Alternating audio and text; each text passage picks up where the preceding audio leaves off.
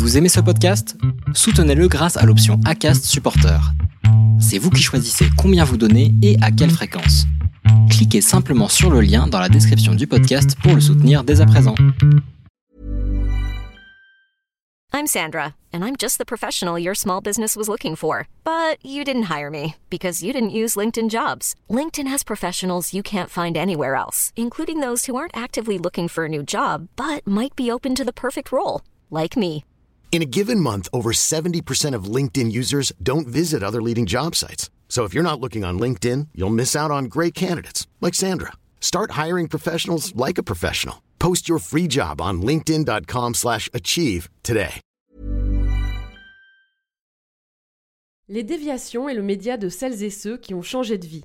Les déviations revendiquent une indépendance totale, mais pour continuer à exister et diffuser des témoignages, des conseils d'experts, organiser des rencontres, nous avons choisi de soumettre nos podcasts à une ou deux plages publicitaires de 30 secondes.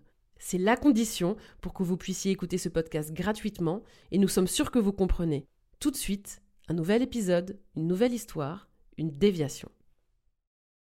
Cette histoire de, de, burn-out dont on parle beaucoup, moi, qui, me touche beaucoup, parce que le, le burn-out, c'est cette idée de, cramer. Moi, j'a- j'a- j'adore cette idée de j'ai cramé, quoi. Je brûle et, euh, ça fume, et je, suis dans un toaster et ça, ça, ça a pété, quoi. Et de bore-out, parce que je crève d'ennui aussi.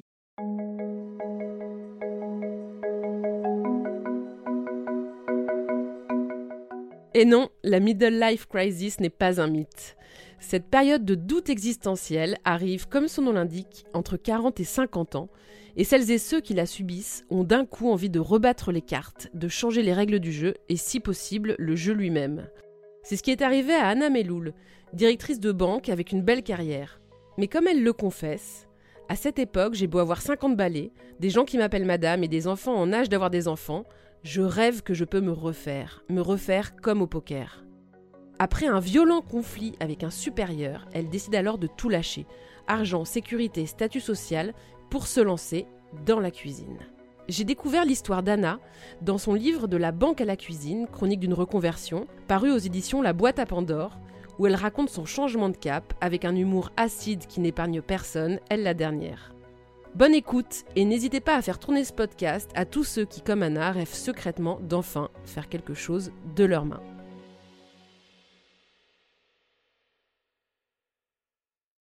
Je m'appelle Anna Meloul, euh, je suis euh, traiteur à Paris et dans, le Luberon. Euh, J'ai changé de vie il y a maintenant 4-5 ans, puisque avant j'étais banquière pendant euh, 30 longues années de ma vie. Je suis rentrée dans la banque euh, en 86 avec un master 2 à l'époque de, de sociologie, mais mon projet de départ, c'était pas du tout ça. C'était que je voulais être prof et je voulais avoir plein de temps pour écrire. Parce que quand j'étais en troisième, j'avais une prof que j'adorais qui s'appelait Mademoiselle Schwartz et elle représentait pour moi le modèle absolu de ce que je voulais devenir. Elle avait un, appartement au quartier latin et, euh, et elle me semblait euh, l'intellectuelle parisienne je- que je rêvais d'être. Et donc euh, voilà, j'ai entrepris des études pour devenir prof, euh, prof d'anglais en l'occurrence, et puis je me suis rétamée au CAPES, euh, au CAPES d'anglais. J'ai eu un à l'oral, une année où il n'y avait jamais eu autant de postes que cette année-là, donc j'étais horriblement vexée. Et donc euh, j'ai pas voulu recommencer, j'ai fait un, un master 2 de, de psychosociologie, enfin de sociologie du travail. Euh, j'ai été embauchée à la banque en fait au moment où je cherchais un stage de fin d'études. Et donc je suis rentrée à la banque euh, en me disant que j'y resterais certainement pas, que c'était juste pour, euh, pour avoir mon, stage. Je rentre dans une grande banque française à l'époque nationalisée, on est, on, est en 86, ça sera priva- elle sera privatisée en 92, et je rentre dans une équipe totalement farfelue de psychologues qui s'occupent de former les cadres au management. Donc on est dans une époque où il y a quand même de l'argent pour, euh, pour passer des journées à lire des sociologues, élaborer des, des séminaires de management pour les cadres de la banque, pour leur apprendre à comment euh, manager leurs équipes euh, en respectant l'humain, euh, etc. J'avais 23 ans et donc euh, j'allais expliquer au, directeur de la banque, il y avait 50 000 personnes encore euh, à ce moment-là, donc j'allais leur expliquer que c'était pas du tout comme ça qu'il fallait euh, manager la richesse humaine de l'entreprise et qu'ils étaient assis sur un tas d'or dont ils ne se rendaient pas compte et qu'il fallait manager bien différemment. Comme ils étaient assez gentils et, que j'avais 23 ans, ils me faisaient tap-tap sur la tête en disant c'est très très sympa ce que vous racontez, venez donc faire de la banque et on en reparlera. Je n'y connaissais rien en plus, euh, ni à l'économie, ni à l'argent, ni à, ni à la banque. Je crois que la vocation de banquier euh, doit être extrêmement rare. Et tous les gens qu'on croise dans une banque, ils y sont rentrés euh, par hasard, parce qu'il y avait de la lumière, parce que parce que c'était l'endroit où on embauchait à un moment, etc.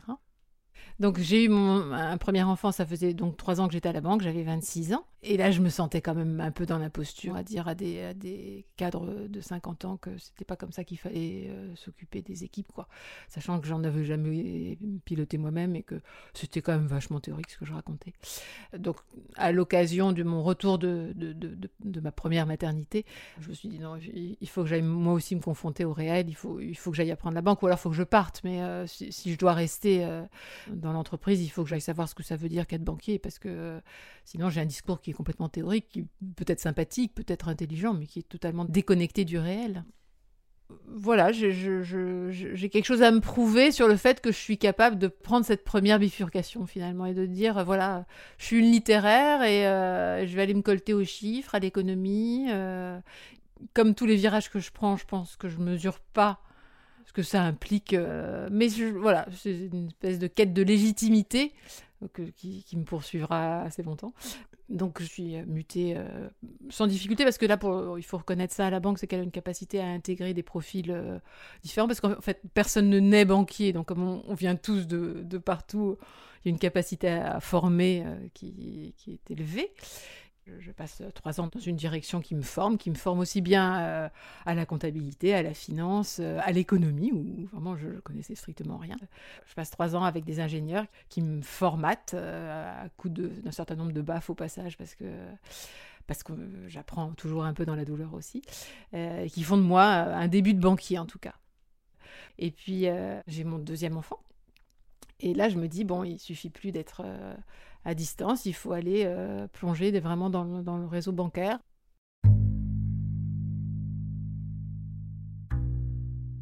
Je chargée d'affaires entreprises, de très grosses entreprises, donc euh, je, suis en contact avec des grands groupes. Donc euh, j'ai 30 ans, j'ai deux petits-enfants, je suis divorcée, j'ai une vie euh, assez dingue parce que euh, je travaille en banlieue alors que j'habite à Paris, il faut que je dépose des enfants à la crèche, j'explique à mes patrons que non, je suis désolée, mais à 5 heures, il n'y aura pas de réunion parce que je m'en vais parce qu'il faut que j'aille chercher les enfants. Et puis, finalement, et c'est vrai dans plein de choses, quand on n'a pas le choix, ça simplifie terriblement les choses finalement, parce que il n'y a pas d'autre solution que d'avancer. Donc, euh, j'avance, j'essaye d'être sur tous les fronts. Et puis, je, commence à me, me mettre dans la tête qu'un jour, je serai patron. Et c'est d'autant plus un défi qu'à l'époque, dans les années 94-95, euh, euh, il y a cinq femmes patrons de groupe sur 110 groupes en France, ce qu'on appelle des groupes d'agences. Ça peut recouvrir un département, une région, etc. C'est des, des ensembles de, 100 à 300 personnes. Et je rencontre des patrons qui, qui croient en moi. Effectivement, en 2006, je deviens patron de groupe, patron de groupe à la Défense. Je suis nommé patron à un moment où, euh, un peu comme quand je rate mon CAPES, il y a plein de postes. On commence à dire qu'il n'y a quand même pas assez de femmes à des postes de direction. Et donc, forcément, quand même, on m'explique que je suis nommé patron parce que je suis une femme et que euh, je fais partie des quotas et que c'est un petit peu euh, un alibi. Donc, ça, ça, me sape un peu quand même mon, mon plaisir, cette histoire-là. Mais bon, je prends un poste qui est un beau poste. Et là, c'est trois années vraiment sympas je pense qu'il y avait une quinzaine d'agences, on devait être 150, 180, 180 personnes dans les équipes. Et je manage tout ça. Ouais, c'est quand même, euh, c'est quand même un aboutissement.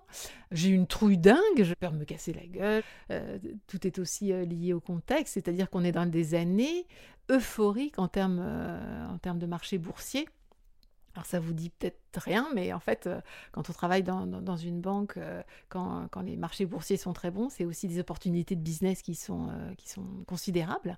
Et on avait l'impression qu'il suffisait de se baisser pour ramasser des affaires. Quoi. Donc les chiffres sont là, les affaires sont là, il y a une espèce de dynamique qui est très porteuse. Donc voilà, tout se passe vraiment plutôt pas mal jusqu'à la crise de 2008.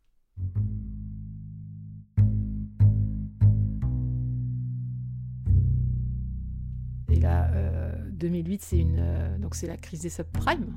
Ça nous vient des, États-Unis, mais euh, ça commence en fait, euh, si on s'en rappelle, aussi avec l'histoire de la Société Générale et de Jérôme Kerviel. Et, et hier, on, entame une, dégringolade dans la crise financière, mais pas seulement dans la crise financière. C'est aussi on entame une dégringolade dans le dans le métier de banquier. C'est-à-dire que pratiquement du jour au lendemain, on perd toute légitimité euh, aux yeux du public.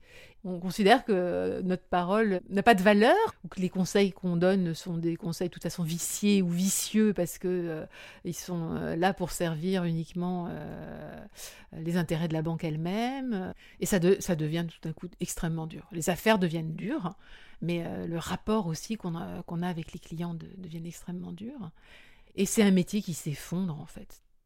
Et puis euh, à ce moment-là, euh, parce que c'est la logique de la banque, euh, tous les trois ans on est muté, donc je suis muté. Un nouveau poste de directeur de, groupe, plus important. J'y vais à reculons parce que je ne le voulais pas vraiment, ce poste-là. Je ne voyais pas très bien ce que j'allais y apprendre de plus que ce que j'avais déjà fait. Mais bon, j'approche de la cinquantaine et que, bah voilà, maintenant les 15 années qui viennent, ça va être une évolution horizontale, de directeur à directeur à directeur à encore directeur. Et ça, je le sens pas du tout, du tout, quoi. Mais bon, j'ai pas, j'ai pas vraiment le choix. Euh.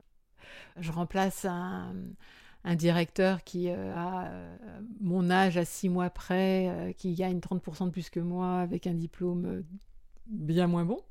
D'abord, je le savais, enfin, mais à ce point-là, et puis de le voir de, de façon aussi chiffrée, ça fait quand même, depuis que je suis rentrée à la banque, je me bats pour, euh, pour mon salaire, mais je me rends compte à quel point je, suis toujours sous-écoutée par rapport à mes demandes d'augmentation, d'augmentation de salaire. Quoi. C'est, euh, Est-ce que lui, enfin eux en général d'ailleurs, ont un aplomb que j'ai pas pour une capacité à dire euh, mais je les vaux?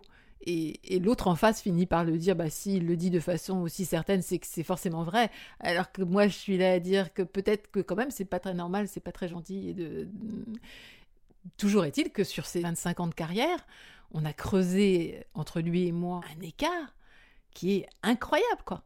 Et, et cet écart de salaire, il engage aussi toute ma retraite. Je suis un patron low cost, comme on m'a dit, euh, on m'a dit plus tard. Mais bon, mon patron d'alors change. Donc j'avais euh, une patronne euh, quand j'étais à la défense, et c'était elle qui m'avait nommé dans le 15e, et elle s'en va.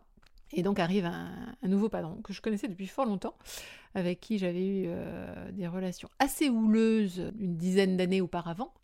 Et il y a vraiment qu'à moi que ça peut arriver, parce que franchement, tout le monde s'accorde pour dire que, que, cet homme-là est un homme absolument délicieux. Et c'est tout à fait absurde d'avoir un, souci avec, euh, avec cet homme-là. Et donc on est, en, on est en 2009, on est au cœur de la crise, euh, de la crise financière. On commence à avoir des problèmes de recrutement assez énormes. Donc moi, grosso modo, il me manque 20 personnes dans les équipes. Et en fait, je pense que euh, je m'épuise. Et je, trouve qu'on finalement parle très très peu de la, solitude des managers qui sont au nœud de, tas d'injonctions paradoxales. On passe notre temps à être sondés, mais on, sonde les, clients pour savoir s'ils sont satisfaits, on sonde les équipes pour savoir si elles sont satisfaites. Et, en fait, non, les gens ne sont pas contents, quoi. Et alors peut-être que c'est très français, mais euh, ils sont pas contents au travail, les clients sont pas contents. Moi, je, souffre aussi beaucoup de d'une langue de bois euh, terrifiante. Les directions centrales, elles sont capables de d'éviter des, discours lénifiants, des discours sur la responsabilité euh, sociétale de l'entreprise, sur euh, l'égalité homme-femme, sur le management respectueux des gens, blablabla, bla, bla, complètement, complètement à côté du réel, à côté de ce qui se passe vraiment. C'est violent l'intérieur d'une entreprise je fais des cauchemars, mais euh, je, n'arrête pas de rêver que j'y arrive pas. j'arrive pas à, prendre le, le, RER dans le bon sens. Donc à chaque fois que je dois aller quelque part, j'arrête pas de me perdre et, je vais de plus en plus loin. Je suis dans des réunions où il est en train de se prendre des décisions débiles et quand je parle, ma voix ne porte pas personne, personne ne m'entend. J'arrive dans des réunions où je suis torse nu, j'ai oublié de m'habiller. Euh, je, pense que j'ai fait mille rêves de, de, de, j'y arrive pas. Euh, je m'ennuie terriblement. Je suis dans, je suis dans, un ennui euh, existentiel, un ennui profond. Quoi. Je dis, mais, mais je suis en train de griller ma vie dans un, dans un univers de bêtises, de, de, surdité. et en même temps que je m'ennuie, je suis épuisée. C'est-à-dire, ce, truc qui est complètement paradoxal, c'est que je, en fait, je, bosse énormément. Je passe des heures complètement dingues euh, dans des réunions totalement stériles.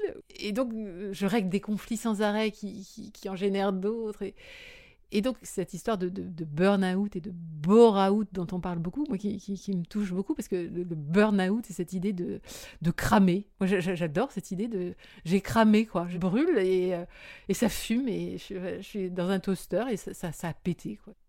Et de bore-out, parce que je crève d'ennui aussi. Donc, euh, c'est là depuis 2-3 ans environ. Et puis, ce qui est là aussi, c'est euh, je rêve. Je, pense que toute ma vie, je, me dis euh, qu'est-ce que je vais faire quand je serai grande? J'ai beau avoir 50 balais, j'ai beau euh, avoir des gens qui m'appellent madame euh, et, des enfants qui sont sur le point eux-mêmes d'avoir des enfants. Je suis encore là à me dire que, que non, non, c'est pas fini, que, que je peux me refaire. Me refaire comme on se refait au poker, quoi. Et dans ma voiture en allant au boulot je rêve que je vais devenir. Alors, euh, je, passe par différents, différents rôles, qui sont un peu les mêmes depuis, depuis l'enfance d'ailleurs. Hein. Je, me vois psychanalyste, euh, je me vois euh, écrivain. puis je prends des cours de cuisine et je me dis, j'aimerais bien faire quelque chose de mes mains, parce que quand on est banquier, on est dans un truc dont on voit jamais le résultat. Et donc je cuisine, je cuisine pas mal, je cuisine beaucoup pour mes enfants depuis longtemps déjà. Et quand je fais un gâteau, voilà, je vois mon gâteau ça sent bon, il est là, les enfants disent que c'est bon. Euh, et je me dis finalement, j'ai envie de faire plaisir. Donc voilà, j'ai ces projets-là qui, me, qui, qui mûrissent petit à petit.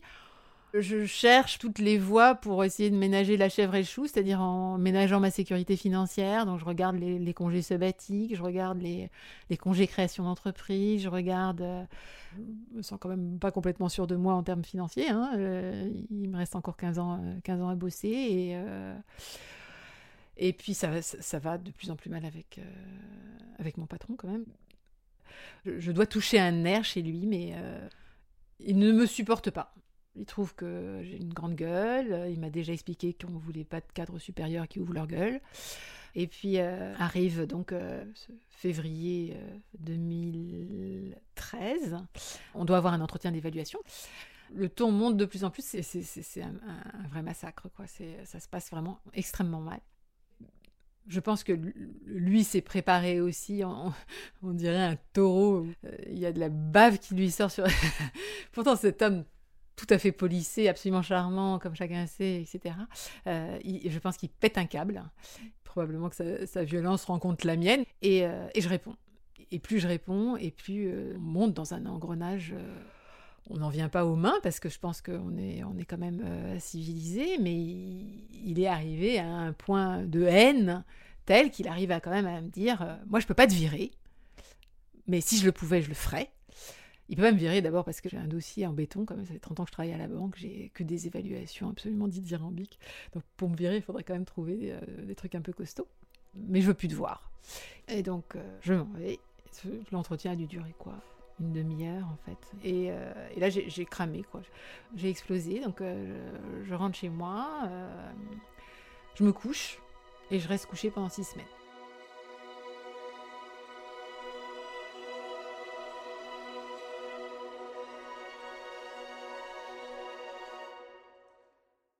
Pendant six semaines, je, regarde le plafond. Je suis pas toute seule, hein. j'ai un mari qui, est là, euh, je vais voir un médecin, je vais voir un psy, euh, je prends des antidépresseurs.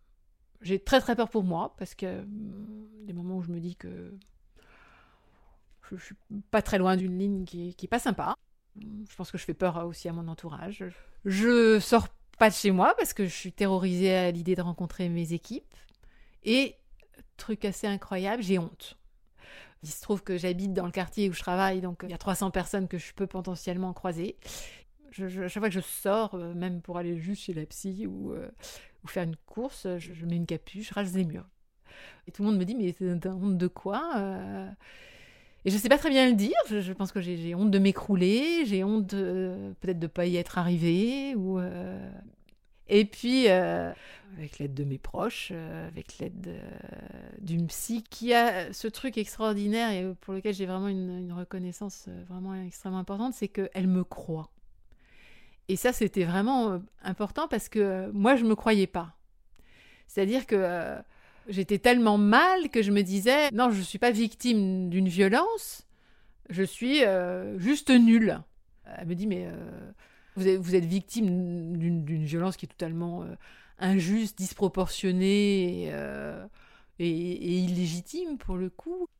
À l'époque, je me rends pas compte. Maintenant, avec le recul, je me rends compte que c'était, euh, en fait, ce clash, c'était juste ce que j'ai appelé dans mon bouquin un déclencheur anecdotique. Je l'appelle anecdotique parce qu'en fait, avec le recul, il n'est pas si important que ça. Ça arrive à tout le monde de se friter avec son patron. Hein. C'est mais c'est ce qui déclenche, en tout cas, le. Ah, c'est terminé. C'est juste plus possible. Et donc, euh, au bout de, ces six semaines d'arrêt, par un sursaut de vie ou d'envie euh, de m'en sortir, euh, je prends un avocat et puis je retourne bosser. C'est clair pour moi que je vais divorcer de l'entreprise parce que c'est vraiment un divorce. J'ai quand même fait partie des allez, 200 cadres supérieurs, euh, les top management de l'entreprise, euh, je disparais pendant six semaines en congé maladie. Ça ne fait réagir personne, personne ne se demande quoi que ce soit. Et donc je reprends le boulot et, euh, et je passe à l'attaque. Et c'est une attaque qui va durer 18 mois. Donc à coup d'avocat, parce qu'il faut amener l'entreprise à se débarrasser de moi et qu'elle ne voit pas pourquoi elle se débarrasserait de moi. Ou si je veux démissionner, ben j'ai qu'à démissionner, mais moi je veux pas démissionner. Je veux, veux qu'on transige parce que je ne peux pas partir sans rien. Euh, et donc je, je, je, monte un dossier sur les, les, deux sujets, le sujet de, l'harcèlement moral et euh, de la discrimination au niveau, des, au niveau du salaire, de la rémunération. Et alors là, on part dans des, dans des, des, courriers, des échanges de langue de bois, mais qui, avec le recul, c'est à mourir de rire si c'était pas à pleurer, quoi. Euh, je pense qu'ils sont quand même pas très bien dans leur pompe en se disant euh, si, euh, si on va vraiment au prud'homme, tout ça, ça va être quand même compliqué à défendre. Ça dure longtemps, c'est une période très pénible parce que je suis toujours au boulot, je suis toujours patron, mes équipes savent pas que je veux partir et je, suis dans un espèce de truc schizophrène où je dois continuer à jouer un rôle. Euh, alors que, par ailleurs, je, suis en train d'attaquer, quoi. Puis en, en, février 2014, on arrive, euh, on arrive à un accord. Je ne saurais jamais, c'est pas très important de savoir si c'était un bon accord ou, si j'aurais pu avoir mieux, ou euh, peu importe, finalement. L'important c'était que ça se termine, il était temps que ça se termine. Je signe en tout cas, et je signe aussi avec dedans euh, un budget formation pour me reconvertir. Et là, à ce moment-là, j'ai déjà regardé bien ce que je voulais faire et euh, j'ai déjà vu que chez Ducasse, il y avait un programme euh, assez élaboré de formation reconversion, ils appellent ça. Donc justement pour les gens qui veulent, qui veulent changer de métier, etc. Et ça, ça débute en juillet. Donc je m'offre une année chez Ducasse, en me disant voilà, je vais, je vais, avoir le temps entre le chômage qui va se mettre en place pour un certain temps, plus la, formation que je vais faire pendant ce temps-là, ça va me permettre d'amorcer mon virage. quoi. Et donc voilà, mon projet commence à prendre forme. Euh, je vais faire à manger. Euh, on démarre en fait, c'est une formation où on est euh, voilà, une petite dizaine d'horizons assez divers. Hein. C'est tous des gens qui sont en reconversion, donc ils ont déjà un métier, pour ils vont tous faire autre chose. Je suis la plus vieille, largement. Il se trouve qu'à ce moment-là, mon, mon fils cadet, euh, il, est au Pérou, il est en train de faire un, truc de volontariat au bout du monde, et je me dis, mince, euh, il va pas savoir ce qui m'arrive, quoi, je vais, euh, vais pas pouvoir lui raconter. Alors, mes enfants, je leur raconte depuis, depuis toujours mes journées, ce qui se passe, je, leur parle beaucoup, et, donc, du coup, je me mets à écrire. Je commence à écrire des petites chroniques qu'au début j'envoie qu'à mes enfants, puis ensuite euh, à mes frères, à mes copains. et puis petit à petit, le, cercle s'élargit et, et, les gens trouvent ça marrant, je trouve ça sympa. voilà. Et donc, euh, dans ces petites chroniques, je raconte, euh, je raconte mes, ma formation chez Ducasse, euh, des journées entières à découper des légumes dans un sens ou dans un autre, à me découper les doigts au passage aussi, à découper des poissons vivants. moi, j'aime pas le poisson, et donc le poisson, c'est compliqué pour moi. Voilà, à raconter en fait un apprentissage qui est un espèce de retour à zéro de la cuisine, alors que j'avais l'impression que je faisais déjà de la cuisine avant, mais dans la population euh, qui est là. Donc évidemment, je, me mets à les croquer euh, dans, mes, petites chroniques parce que c'est des personnages assez incroyables. Donc euh, je, deviens très copine avec un Espagnol qui, travaille à la, communauté européenne et qui me raconte les réunions et les, sous-commissions de la Commission européenne. Et puis, euh, lui, il aimerait bien euh, devenir, euh, devenir chef à domicile parce qu'il n'en peut plus de la Commission européenne. Et là, pour le coup, je, comprends parfaitement ce qu'il me raconte. Et puis, il y a des jeunes aussi qui trouvent ça terrible le matin parce qu'elles vont bientôt avoir 30 ans. Et, et, qu'est-ce que je fais là quoi? Je vais bientôt être grand-mère et j'en suis plus sur ces questions-là. Et on a des, trucs hallucinants, on a des, évaluations. Donc moi qui pensais en, avoir fini avec les évaluations, euh, tous les vendredis il y a évaluation. Les gens révisent, ils, achètent des légumes pour, euh, pour s'entraîner, pour les découper le soir, ils s'achètent des poulets pour savoir comment les brider, et, euh, ils apprennent par cœur les, desserts favoris du. Et, et moi, je fais pas ça, quoi. Il y a vraiment des moments là où je me dis, mais je, suis trop vieille pour ces trucs-là. Et puis surtout, ce qui me fascine chez Ducas, c'est en fait, ça, me fascinera un petit peu de la même façon. Euh, moi, je suis venue chercher un truc euh, assez sensuel, quoi, un truc du, goût, de, de, de, la générosité, du plaisir. Et ça n'a pas grand-chose à voir avec la technique de, la façon de couper des légumes, quoi. La générosité de la nourriture, je trouve ça très absent. Et je trouve ça très technique. Et euh, parallèlement à Ducas, je m'inscris au CAP le CAP de cuisine, c'est, vraiment un truc euh, névrotique chez moi. C'est que je me dis, bon, euh, du casse, c'est payant et donc euh, c'est pas légitime. Donc vis-à-vis de la profession, on va passer son temps à me dire que j'ai payé, donc je suis pas pro puisque je l'ai acheté. Et donc je me dis bon, moi la légitimité c'est un sujet, il faut que je passe mon CAP de cuisine. Donc en fait le CAP euh, c'est un an de préparation pour passer le diplôme, euh, le diplôme à la fin. Euh, ce, qui, ce, qui, est extrêmement malicieux encore, c'est que moi je me souviens quand j'étais en, troisième, les élèves qui passaient leur CAP c'était ceux qui étaient sortis du système scolaire quoi. Mais aujourd'hui c'est ce que je raconte, mon, CAP dans, dans, LinkedIn il est passé devant mon master 2 quand même, hein. donc c'est beaucoup plus prestigieux d'avoir un CAP que d'avoir passé un master 2 en, sociologie. Mais donc c'est en cours du soir et c'est grand écart par rapport à chez Quoi, parce que euh, Ducasse, euh, quand même dans la dans la haute gastronomie. Le CAP de cuisine, c'est une cuisine de cantine, quoi. C'est euh, vraiment dans l'orthodoxie de, la gastronomie française des années 50, quoi. Donc, on apprend le lapin chasseur, les vols au vent, je sais pas s'il y a encore des jeunes aujourd'hui qui savent ce que c'est que des vols au vent, mais euh, des bouchées à la reine, des champignons à la grecque, et puis euh, la tarte à l'amandine avec euh, la cerise confite sur le dessus. Enfin, une cuisine hyper tradie, hyper pas bonne de quand j'étais petite. Et puis là, on se remet à découper en julienne, en, macédoine, et on m'explique que je, je, me prends une mauvaise note parce que je découpe pas comme il faut, etc j'ai l'impression de, recommencer du casse parce que c'est quand même finalement euh, à peu près, à peu près la même chose.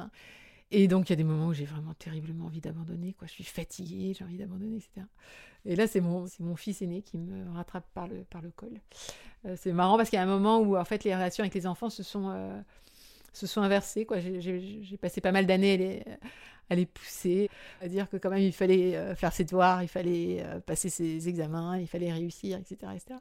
Et donc là j'ai envie d'abandonner, j'ai mon fils aîné qui me dit mais euh, c'est hors de question que tu abandonnes, d'abord tu as pris la place de quelqu'un d'autre. Ce qui m'estomaque un peu sur le coup. Je n'avais pas conscience que j'avais pris la place de quelqu'un d'autre pour, pour, le, pour le CAP. Mais effectivement, on était, je sais pas, 800 à postuler. on, en a pris 15 vu comme ça, j'ai effectivement pris la place de quelqu'un d'autre. Et puis ensuite, il me dit, euh, au moment de passer l'examen, avec 80% de, taux de réussite au, CAP, quand même, euh, je vois pas bien que tu puisses ne pas l'avoir, quoi. une anecdote cuisante, mais au CAP, il y, y, a, des épreuves pratiques. Il y a une partie préparée à l'avance où on devait présenter une recette. Euh, j'avais bossé mon sujet quand même, j'avais pris une recette de chez Ducasse en plus quand même, j'avais fait des belles photos, j'avais préparé mon dossier et tout, et euh, c'était des, rillettes de volaille. Et donc euh, je tombe sur un, sur un monsieur, un monsieur tout gris, qui me dit Mais c'est pas des rillettes. Les rillettes, c'est du pâté avec, avec du gras, et, et aujourd'hui, vous, ce que vous me présentez, c'est une salade. Aujourd'hui, on dit n'importe quoi. Euh, on parle de, de carpaccio de, tomates. Enfin, les mots n'ont plus aucun sens. On fait n'importe quoi. Euh, ça va pas du tout. Et il me colle un 9. 9 sur 20. Et le prof, mon prof qui nous avait suivi toute l'année, d'expliquer devant tous mes petits camarades de promo euh, qu'un tel avait 20, 19, 18 et que la seule en fait qui se tape une note en dessous de la moyenne, c'est moi. 9. Et c'est vexant au possible, c'est des trucs hyper cuisants, quoi. Pour le coup, ça fait écho au 1 que je m'étais pris au CAPES 30 euh, ans plus tôt, et euh, c'est hyper humiliant. Et, donc, je ne sais pas si mon, prof, pour, pour me, consoler, euh, me dit, mais faut quand même le comprendre. le prof, il vient du Mans.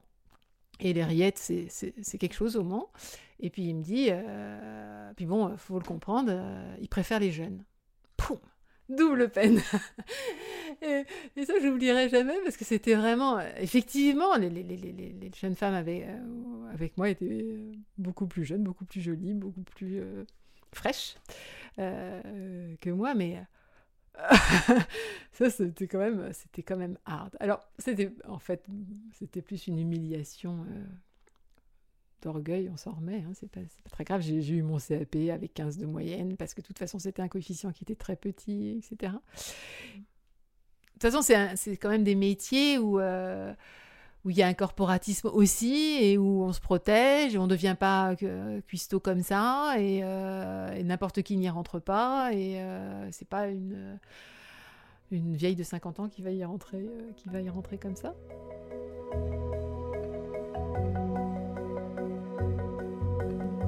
j'ai mon, j'ai mon CAP et puis euh, il faut que je me lance quoi. Donc euh, je crée mon, activité, enfin je crée mon entreprise en, tant qu'auto-entrepreneur.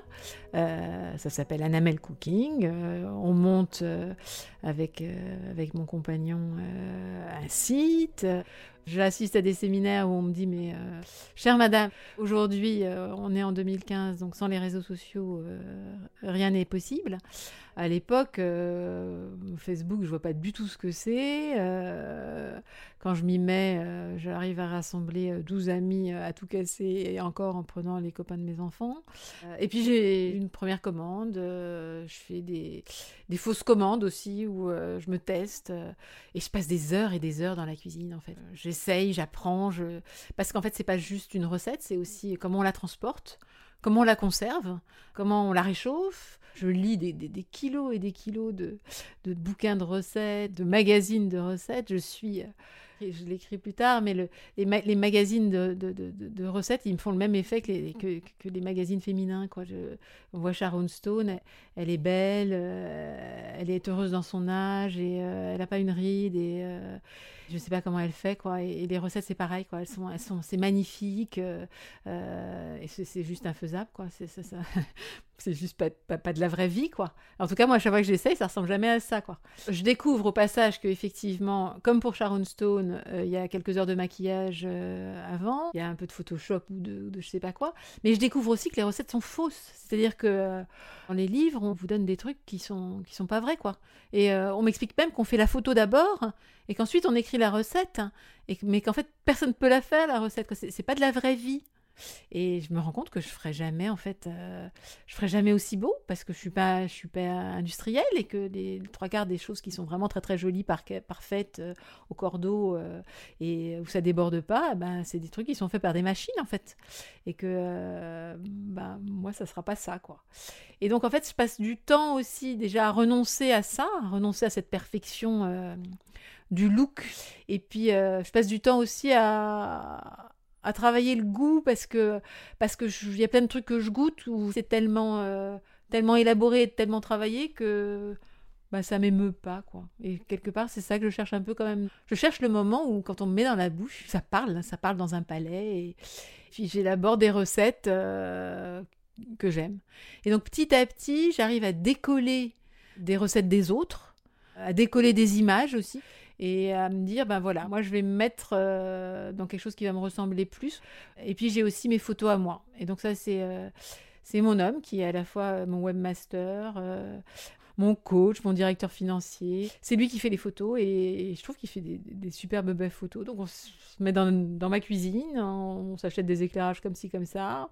On met pas de spray, pas de trucs faux, il n'y a pas de designer, c'est juste nous. Mais elles sont vraies, quoi. Et donc voilà, petit à petit, euh, j'ai des clients qui aiment. Et puis comme je voudrais aussi pouvoir travailler pour les entreprises, et finalement c'est quand même, euh, de par mon passé, les clients que je connais le mieux, parce que moi-même, en tant qu'entreprise, j'ai utilisé énormément de traiteurs, donc je sais un peu quels sont leurs, euh, quels sont leurs besoins, quelles sont leurs, euh, leurs logiques aussi, et qui négocie dans l'entreprise, etc. Donc en fait, je me dis, dans traiteur, c'est mieux que chef à domicile. Je, je, suis très vigilante, bah, ça c'est vraiment le, passé de banquière qui est à la fois un avantage et un inconvénient parce que ça, ça entrave quand même dans la prise de risque, mais je suis quand même très vigilante à ne pas faire des investissements qui, euh, qui pourraient être euh, trop dangereux. Quoi. Donc, euh, je veux investir au minimum. J'ai une cuisine que j'ai équipée de ce dont j'avais besoin pour démarrer, mais voilà, j'ai pas pris un local, j'ai pas, pas pris un camion. J'essaie de, de, de, limiter les risques quand même de ce, de ce point de vue-là. Cet équilibre de départ est resté celui-là, c'est-à-dire qu'en fait, ça m'arrive souvent de faire des, euh, cocktails pour des entreprises. Typiquement, euh, une entreprise choisit de, faire un, séminaire euh, pour, ses équipes de 30 ou 40 personnes. Et j'ai travaillé pas mal pour des clubs de, yoga ou de, bien-être qui, voulaient réunir leurs clients ou des, galeries d'art qui font des vernissages. À titre particulier, j'ai fait des mariages. C'est plutôt du 50 personnes que du 300 personnes. Ça m'a pris du temps de savoir euh, ce qui était mon offre et euh, de comprendre euh, là où c'est pas la peine que j'aille parce que c'est pas moi. Je suis dans du uniquement du fait maison à partir de produits frais, une nourriture saine mais aussi assez cosmopolite. Je fais des devis, des fois je me casse la figure, des fois c'est tout à fait infaisable ce qu'on me demande. Des fois, les gens planent. Ils veulent des trucs pour 500 personnes pour, pour 3 euros par personne pour bien manger, il faut mettre des bons produits. Et pour mettre des bons produits, il faut mettre de l'argent. Par les clients, par les proches, par les réactions, euh, par les hmm, c'est bon, euh, je finis par élaborer une, carte. J'ai continué mes petites chroniques pendant, pendant tout ce temps-là. Et puis, euh, il y a pas mal de, gens qui m'ont dit Mais t'écris bien, tu devrais, tu devrais les publier parce qu'elles sont sympas, tes chroniques. J'ai envoyé à une éditrice qui me dit Oui, si ça m'intéresse, de la banque à la cuisine. Et en même temps, en fait, qu'elle a accepté de les publier, me suis mise à faire à me dire mais pourquoi finalement euh, mes recettes, j'en ferais pas aussi un, livre de recettes? Voilà. Et donc les deux sont sortis en même temps. Le livre des chroniques, il me tenait à cœur parce que parce que l'écriture, c'était quand même mon truc depuis euh, de départ, quoi. Alors bon, je pensais quand même que ce serait plus de la grande littérature que des petites chroniques que je ferais, mais euh, c'est un début après tout. Le train de vie, s'est passé en fait un, peu en, plusieurs temps parce que les trois premières années, euh, il y a le chômage qui court. Au bout de trois ans, euh, il n'y a plus de revenus. Et donc on est en fin de droit. C'est un, truc qui résonne de façon incroyable. Euh, tout d'un coup, on se retrouve dans une espèce de, no man's land. On n'est est même plus chômeur ou, ou demandeur d'emploi ou en création d'entreprise. Donc ça, c'est le premier aspect. Très, très, très, très concrètement, ça va plus tomber tous les mois. Et puis aussi, euh, et ça, ça se fait assez petit à petit, c'est que les frontières entre euh, le travail et, le pas travail, euh, elles n'existent plus, quoi. C'est-à-dire que si j'ai une commande, ça m'arrive de travailler le samedi, le dimanche. si je fais des essais de cuisine, c'est souvent, c'est souvent le soir, c'est souvent la nuit. la notion de temps libre est une notion qui devient vachement, vachement compliquée. Je suis mon pire, mon pire patron, en fait, si, je pouvais me conduire au prud'homme, je, me serais conduite depuis très longtemps parce que je, me harcèle toute seule de façon bien pire que j'ai jamais été harcelée par qui que ce soit. Je, me pousse, je me donne des coups de pied, je, me reproche de pas avoir assez de, de j'aime sur Facebook ou de, de gens qui me suivent. C'est à la fois euh, enthousiasmant parce que j'ai cette liberté extraordinaire de, et de créer, ce qui n'était pas le cas quand j'étais à la banque, parce que c'était vraiment pas créatif. Et donc là, euh, créer et créer aussi quelque chose qui fait plaisir, c'est un, truc euh, assez jouissif. Et puis en même temps, il y a des moments où, euh, oui, au niveau du train de vie, ouais, la décroissance, je vois à peu près ce que c'est, quoi. mes revenus de quand j'étais banquière et de, et de maintenant, bah ouais, c'est plus du tout la même chose. C'est pas très grave, hein, c'est pas très grave de plus consommer comme avant, quoi. C'est j'achète plus les, crèmes anti de toute façon elles servent à rien, donc qui coûtent une fortune. En fait, ce qui est, je trouve le plus compliqué à gérer, finalement, c'est plus l'espèce de bouffée de panique par moment. Vous dire, mais, euh, mais mince, il n'y a, rien qui rentre là. Il y a, des, années où j'ai pu faire mon chiffre d'affaires en deux mois, euh, et puis rien pendant, pendant dix mois, et puis des fois où c'est beaucoup plus étalé. Voilà, c'est un, peu, un peu ça qu'il faut gérer. Mon look a changé aussi. Je, c'est un truc vachement marrant. Avant, j'avais des boucles d'oreilles hein, et, mes trous se sont rebouchés parce que euh, parce que j'ai pas fait gaffe, bien sûr, mais surtout parce que en, cuisine, il faut pas avoir de, bijoux parce que c'est dangereux.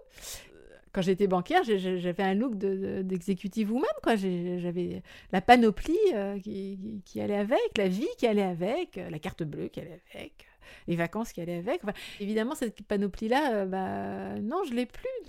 Des fois, je ne ressemble pas grand-chose, euh, mais je ne ressemble plus à une executive woman, en tout cas. Non, ça, a changé tout. Ça, oui, bien sûr, ça a changé tout.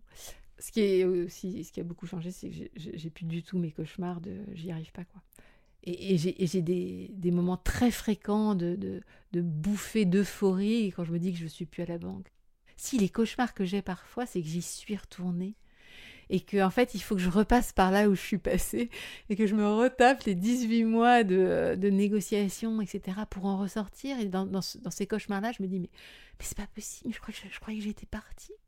Donc même si je pars juste à, mes 23 amis sur Facebook, euh, au, moins, au, moins c'est moi qui parle. quoi. C'est... Euh.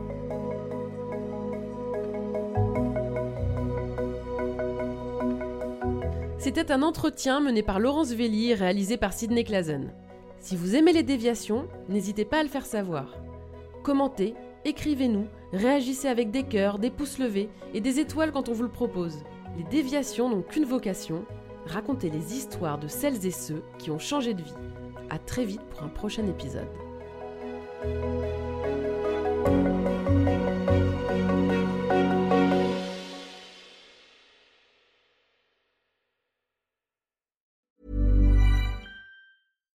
When you make decisions for your company, you look for the no-brainers. And if you have a lot of mailing to do, stamps.com is the ultimate no-brainer. It streamlines your processes to make your business more efficient, which makes you less busy.